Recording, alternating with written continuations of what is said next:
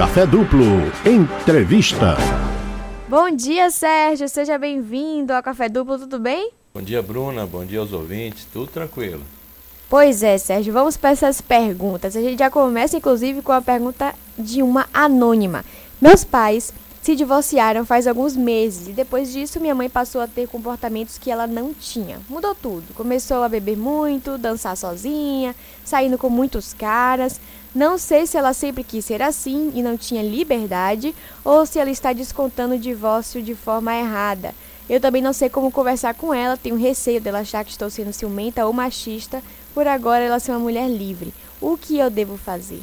Olha que que problema, Sérgio é realmente é um problema. A primeira pergunta, dentro desta pergunta, é por que, que a nossa, ou ouvinte, o ouvinte que é o anônimo, por que, que ele está achando que é errado isso, esse comportamento? Essa é a primeira pergunta. Porque é um comportamento, parece que está, segundo a pergunta, está passando de algum limite, ou está deixando algum constrangimento, mas o que parece a, a mãe do, do ouvinte está tendo uma, uma, uma vida de solteira, então ela era muito reprimida enquanto estava casada e resolveu então aproveitar a vida de uma maneira que talvez ela não tenha feito antes. É muito difícil avaliar isso de forma generalizada, porque varia muito de caso a caso. Agora a questão de tem receio de achar que está sendo ciumento, machista, de fato pode estar sendo ciumento ou machista. Né? A gente não pode saber agora exatamente o que está acontecendo. Mas a própria pergunta diz que agora ela é uma mulher livre. É uma mulher livre, empoderada, que sabe o que quer fazer da vida ou não, mas está testando aí seus limites, está tá vivendo sua vida. Se a pessoa ouvinte é, acha que isso tem alguma coisa errada, ou que está passando de algum tipo de limite, e o que ela tem que fazer de fato é conversar. É, não tem outra alternativa do que o, o diálogo. O diálogo franco, aberto, honesto e sem julgamento, ele é o caminho para que se resolva esse tipo de situação. É preciso conversar uma vez, duas ou três, ou seja lá quantas vezes seja possível. Também precisa saber se, se essa mãe está aberta a esse tipo de diálogo ou não, porque às vezes a pessoa não quer nem, nem falar sobre isso porque é a vida dela. Então é preciso a gente também respeitar as opções alheias. Se ela não estiver fazendo mal para ela, não estiver fazendo mal para ninguém, então parece que não há nada de errado. Mas a sugestão é que se tenha uma conversa realmente com, com a mãe e diga dessa angústia. Olha, eu estou achando isso um estranho, me explica aí, vamos conversar. Isso pode ser bom para a filha, o filho, e também para essa mãe. O diálogo é sempre o caminho melhor. Pois é, Sérgio. E agora a gente tem uma outra pergunta. Até que ponto é normal sentir ciúmes? Eu tenho receio de ser ciumenta demais. Essa questão de saber se sente ciúmes, se tem receio de ser ciumento demais, isso também é uma pergunta bastante recorrente. A pergunta que acho que é aquela que não quer calar e está sempre sendo feita e que também leva muita gente para consultório é algo que incomoda bastante. A pessoa incomoda os outros. Agora, a, a medida desse ciúme é o tamanho do sofrimento que ele vai trazer. Se ele está realmente inviabilizando a vida da pessoa, se a pessoa acha que aquilo ela não consegue fazer outra coisa a não ser pensar no, seu elemento amado ou na amada, ela não consegue fazer outra coisa. Está sempre fixada naquela situação é um indicativo de que alguma coisa não está muito bem.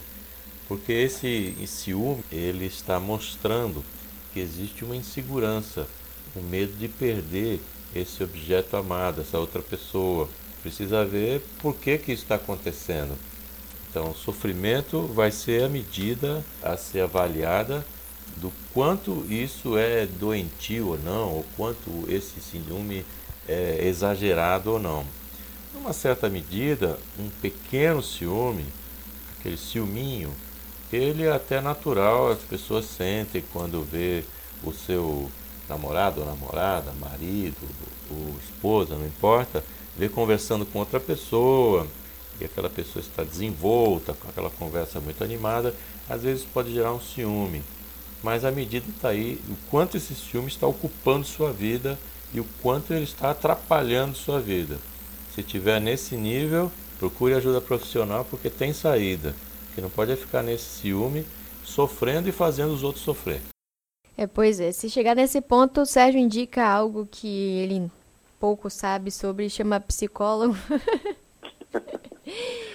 Meu filho está querendo morar fora com uma moça que acabou de conhecer. Eu acho que ele está sendo precipitado e essa moça não me causa uma boa impressão. Ele vai ele vai aventurando sem muito dinheiro ou segurança e fico assustada com o que pode acontecer. Como devo aconselhar meu filho? Devo me meter? Essa é uma situação bastante comum também. Até onde o pai e a mãe podem se meter, né, no caso, na história dos filhos. Esse é um, um terreno também bastante minado, porque tem que saber exatamente se está se metendo demais mesmo ou está aconselhando. Então essas impressões, por exemplo, como disse a ouvinte, a moça não me causa boa impressão, isso pode ser de fato isso ou não, não importa. A saída aqui é a mesma que eu dei agora há pouco aí para quem tem os pais que se divorciaram, etc. A saída é a mesma, o diálogo. É preciso sentar e conversar com o filho. Ah, mas ele não quer ouvir. Bom, você é a mãe, ele é o filho. Então, quando você chamar seu filho para conversar, ele tem que ouvir. Se você não construiu isso ao longo da vida, da criação, da educação dele, então você vai ter que construir agora. Tem que ter essa ponte, esse caminho direto de, de conversa. E principalmente é uma conversa que não julgue, mas coloque seu filho para refletir. Não vá com certezas absolutas para as conversas, mas vá pensando em refletir em conjunto e não impor suas ideias e aquilo que você acha que é melhor para ele. A pessoa tem que saber o que é, que é melhor para si mesma. Eu não sei a idade desse filho, porque ela não, não fala aqui na pergunta. Tem que se conversar, tem que fazer a reflexão. O que é está acontecendo? É assim, ó, essa moça não me causa boa impressão. Você está sem dinheiro, tá como é que você vai sustentar o dia a dia? Como é que você faz na prática? É conversar. Conversando é que a gente se entende. Agora, Sérgio, uma pergunta. Já sou adulto e ainda tenho muito medo de palhaço. Isso é normal? Não posso ver um que gelo passo até mal. Eu sei que eu posso dizer aqui, expor pessoas. O meu irmão também morre de medo de palhaço, viu, Sérgio? É, isso é mais comum do que parece também. Aliás, as perguntas que a gente recebe elas refletem sempre um, um senso comum de algo que ocorre bastante com as pessoas. Esse medo de palhaço chama-se courofobia, é uma palavra que vem aí do inglês, depois do grego. Ele provavelmente ele é causado em decorrência aí de algum trauma, algum filme que assistiu, ou então até ver mesmo um, uma festa infantil ou um parque de diversão, qualquer coisa que existia a figura ali de um palhaço que pode ser aterrorizador. Então realmente tem uns palhaços que se caracterizam de uma forma que, que assustam mesmo.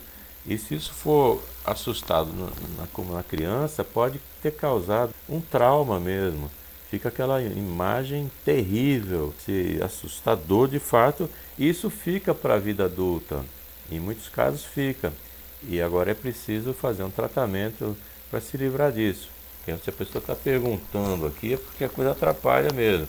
Ela diz que gela só de pensar que tem um palhaço e realmente é, a pergunta é, é normal ou não? É, a resposta não é normal ou não. É que preciso saber se está lhe atrapalhando muito. Está lhe atrapalhando, precisa procurar ajuda. Tem como melhorar bastante essa situação, poder se livrar disso. Agora vai depender também do tipo de palhaço, viu, Bruna? Tem, por exemplo, o Bozo, é um, um, palhaço que assusta bastante as pessoas, viu? Aí precisa ver como é que vai se livrar do Bozo também. Essa foi boa, viu, Sérgio? Pois é, é o palhaço que eu mais tenho medo é esse. Pois é. Agora, Sérgio, a gente tem uma pergunta de uma pessoa anônima. Eu quero ajuda psicológica, mas ainda sou adolescente. Não trabalho e meus pais acham besteira. Tem algum serviço que eu possa procurar? Eu acho que ela está buscando uma forma, né, de encontrar uma ajuda. Ah, sim, tem, tem serviço para procurar. é, o que é preciso aí, normalmente, você precisa ter um, um, um adulto responsável lhe acompanhando nesse serviço. Então, se seus pais, como está dito aí, não, não são pessoas que estão dando essa atenção ou não estão reconhecendo que isso seja necessário, precisa ter algum adulto que lhe acompanhe, ou seja, um tio, um primo, uma prima, alguém que possa lhe acompanhar. Existem sim é, alguns centros, por exemplo o, CRA, o CRADES, que é o Centro Estadual de Atenção ao Adolescente. A ideia que o ouvinte pode fazer é ligar para o, o, o CREAS ou então procurar no CAPS, Centro de Atenção Psicossocial. É o CAPS, na verdade seria o CAPS I, esse I, letra I minúscula, CAPS I. Então procura aí na internet o telefone que seja mais próximo, telefona para o CAPS e vê qual é a orientação que eles dão lá. Essa é a ideia. Liga para o CAPS, qualquer CAPS, veja o que é que eles orientam e siga isso. E, na medida do possível, você pode tentar aos poucos conversar com seus pais da necessidade. Já que eles não lhe dão atenção específica para o seu caso, tenta mostrar exemplos de outros casos que acontecem, pega uma notícia no jornal, pega outros exemplos de pessoas, até exemplos de novela ou de filmes ou qualquer coisa e mostra e vai vendo que isso aos poucos, quem sabe eles vão se sensibilizando. Mas independentemente disso, se você está necessitando de atendimento, independentemente do que seus pais consideram, se você acha que precisa, então converse com algum, adulto que acredita que você precisa, que pode lhe ajudar de fato e que possa lhe acompanhar no CAPS. Mas faça essa ligação, procura na internet CAPS, I minúsculo, ou se não achar, qualquer CAPS, e veja quais são as instruções que eles dão e vá em frente. Pronto, exatamente. Fica aí a dica de Sérgio Manzioni. A gente continua aqui nosso bate-papo, Sérgio. Agora a gente tem uma pergunta. Algumas pessoas falam que sou muito viciada em cuidar da beleza, que me cuido excessivamente e nunca estou satisfeita. Na minha cabeça eu só me cuido. Como é que eu posso saber se eu tenho uma vaidade saudável? Depende. As pessoas, aqui ela não fala a quantidade, né? Algumas pessoas falam tal. Pode ser que ela realmente só se cuide. Essa é outro, outra medida que a pessoa também vai ter que prestar atenção. Se esse se cuidar da beleza realmente toma seu tempo todo, toma sua vida toda, a pessoa para sair para fazer uma compra ali no supermercado. Ela leva duas horas aprontando uma maquiagem, porque tem que ir, realmente você pode estar exagerando. E se isso lhe causa também sofrimento, veja que eu estou sempre repetindo isso. A medida é o sofrimento. Então se você vai para qualquer lugar, um lugar simples, e você aquilo lhe causa um sofrimento só de pensar que você tem que se preparar ou então você não admite ir para algum lugar se você não tiver com aquilo que você chama de maquiagem básica. Só que às vezes essa maquiagem básica é, é muita coisa. Você está buscando uma perfeição, você está pegando uma imagem é, que você quer que os outros lhe vejam dessa forma. É, presta atenção quando as pessoas costumam falar, e algumas pessoas dizem que falam que, que ela é viciada em cuidar da beleza. Presta atenção se isso de fato é, é algo que está extrapolando muito, você demais está gastando muito tempo com isso, ou se realmente as pessoas estão só notando que você é uma pessoa que se cuida e que gosta de estar se sentindo sempre bela. Né? Então, para saber se você tem uma vaidade saudável ou não, vai ver já aí como é que você, quanto tempo você perde, vamos dizer assim, quanto tempo você gasta fazendo essa, essa preparação. E outros sintomas, um é o sofrimento, que seria uma medida. Outra medida seria assim a sua satisfação. Você está bem com isso? Você está satisfeito? Isso lhe faz bem? Se lhe faz bem, não lhe prejudica e não prejudica ninguém, então por que está errado? Convivo com a pessoa da família que não socializa de forma nenhuma. É uma pessoa calada, sem amigos e acho que nunca teve um relacionamento. Como é que eu posso ajudar ela a se abrir mais? Isso pode significar alguma questão psíquica? pode significar alguma questão sim, e pode significar uma questão grave. Pode também não significar nada.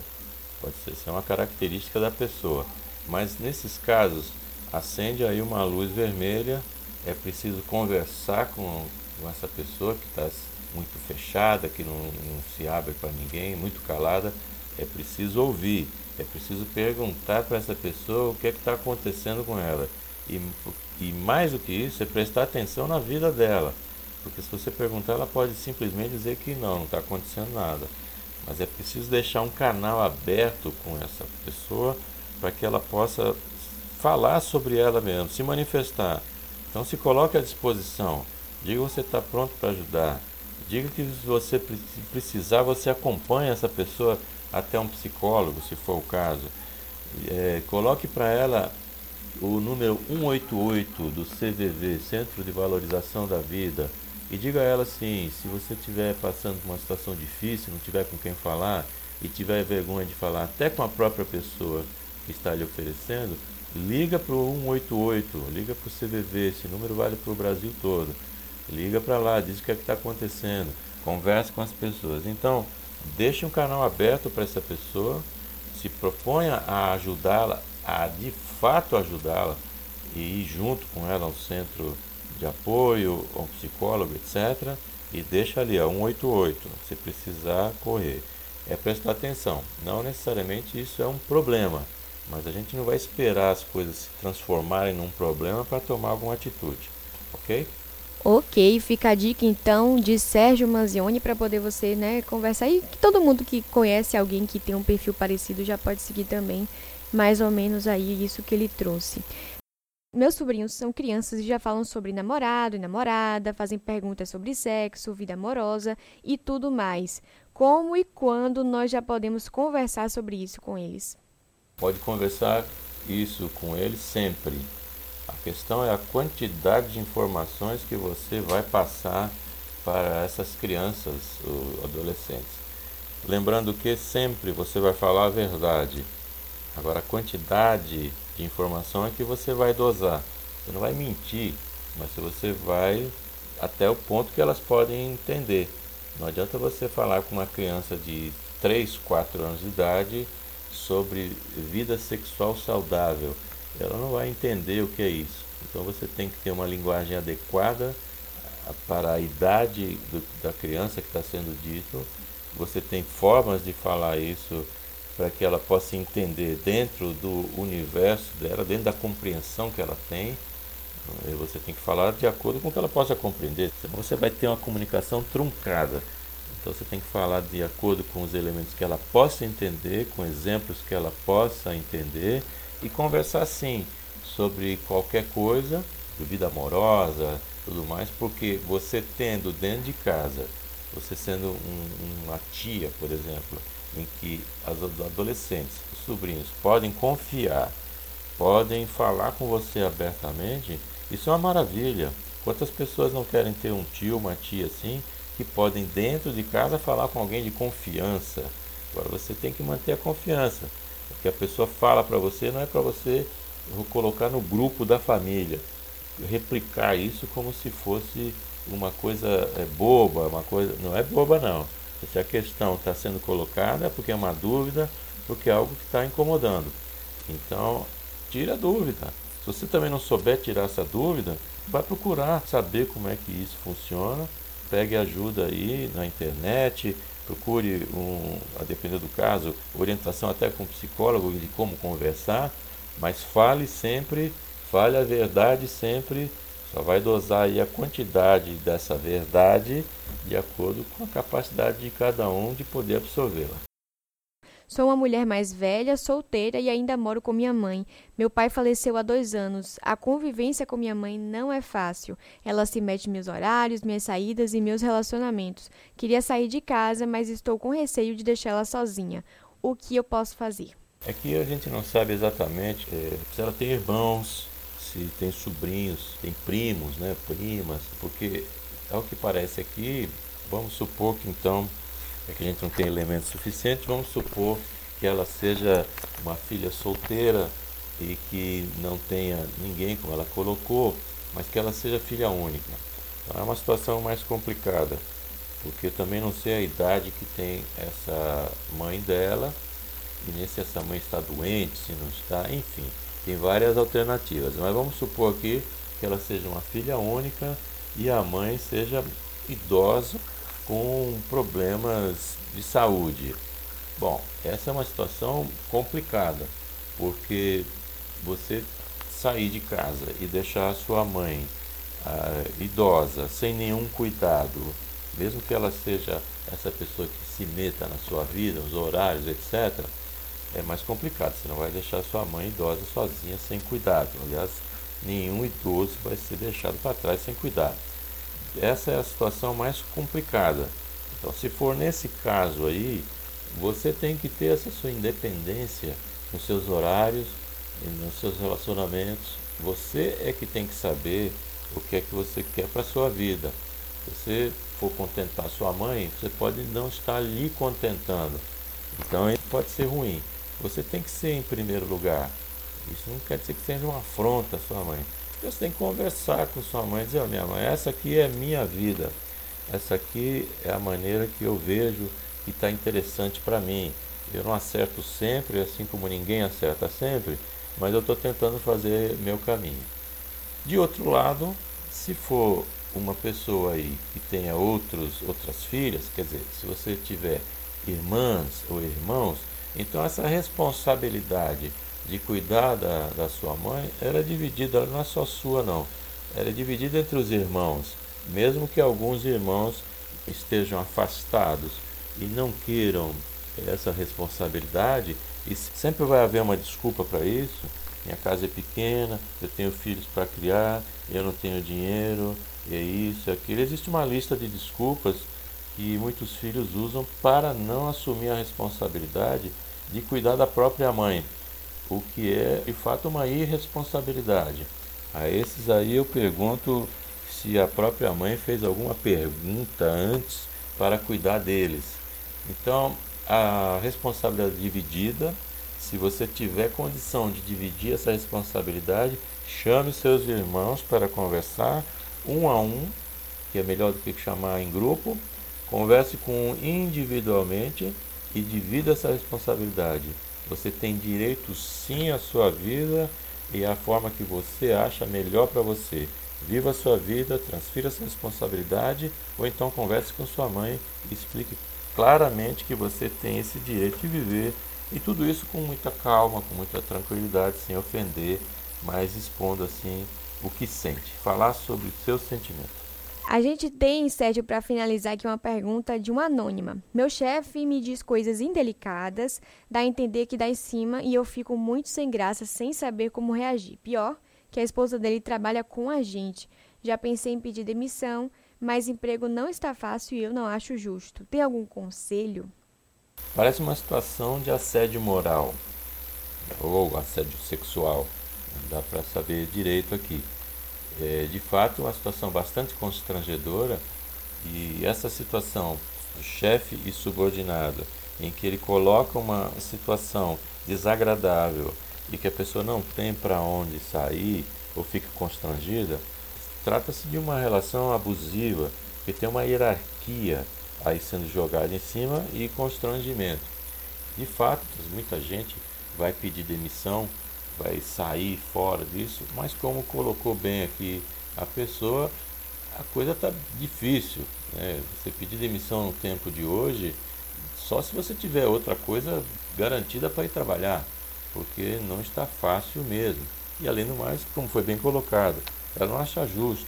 Ela não acha justo estar numa situação em que está fazendo tudo direitinho, recebe esse assédio e ela tem que ser punida por, pelo outro de fato é uma situação complexa.